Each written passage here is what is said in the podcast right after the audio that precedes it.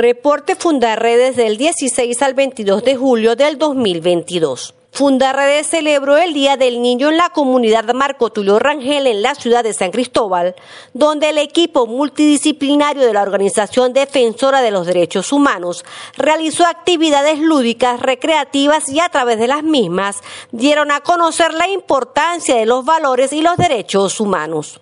Rafael Tarazona, hermano del director general de Fundaredes, Javier Tarazona, acompañó la movilización hasta la Defensoría del Pueblo en la ciudad de Caracas, donde ONG y activistas exigieron en una carta abierta al defensor del pueblo, Alfredo Ruiz, la libertad de todas las personas encarceladas por defender derechos humanos. La comunicación fue suscrita por 55 organizaciones. El activista de Fundaredes por el Estado Bolívar, Darío Grafe, denunció que en los sectores El Palmar, Guasipati, Tumeremo, El Callao y Gran Sabana se generan prolongados apagones situación que lleva más de 14 años y que ha afectado a comerciantes, ganaderos y productores, quienes padecen hasta más de 72 horas seguidas sin energía eléctrica, ocasionando pérdidas económicas. El director general de Fundaredes cumplió 40 años de vida tras las rejas. Familia, activistas y defensores de derechos humanos recordaron el 21 de julio el cumpleaños de Javier Tarazona, quien se mantiene en la cárcel injustamente tras denunciar las sistemáticas vulneraciones de derechos humanos de los venezolanos. En el municipio Sucre del estado Bolívar asesinaron a tres indígenas de la etnia Jivi, de quienes se desconoce su identidad debido a que familiares prefirieron guardar silencio por temor a las acciones que ejerzan los grupos armados en su contra y que serían los presuntos responsables del triple asesinato. Ante este hecho violento, Olnar Ortiz, representante de los pueblos indígenas de la ONG Foro Penal, denunció que el arco minero no es solo ecocidio, sino también un círculo de sangre. Ante la violencia indiscriminada, Fundaredes en diferentes informes ha identificado la presencia del ELN y disidencias de la FARC en los territorios al sur del país, especialmente en Bolívar y Amazonas.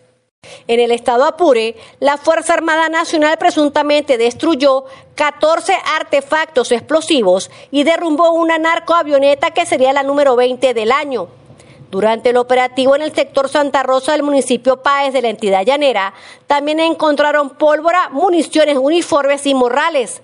Las reiteradas investigaciones de Fundaredes han demostrado la presencia de la guerrilla en Apure que a través de campamentos utilizados para el narcotráfico y elaboración de explosivos han ocasionado terror y el desplazamiento de más de 6.000 personas.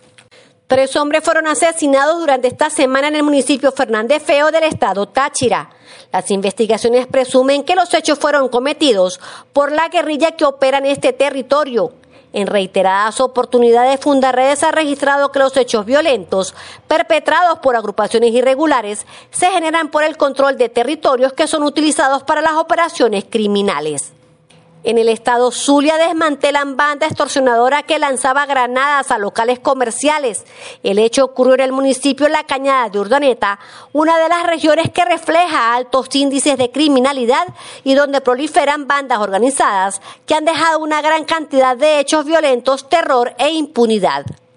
El Observatorio Venezolano de Prisiones denunció que las condiciones de higiene e infraestructura de los centros penitenciarios de Venezuela son precarias y que además existe un grave problema de alimentación de acuerdo con la organización en las cárceles venezolanas, se ha observado que la frecuencia en el consumo de alimentos se limita a una comida diaria con intervalos que han llegado a superar las 24 horas. Asimismo, el menú proporcionado no responde a una dieta balanceada con los nutrientes básicos e ingesta calórica establecida por la Organización Mundial de la Salud. Comparte, ayudemos a vencer la censura en Venezuela. Consulta estas y otras informaciones en nuestro portal web www.fundaredes.org.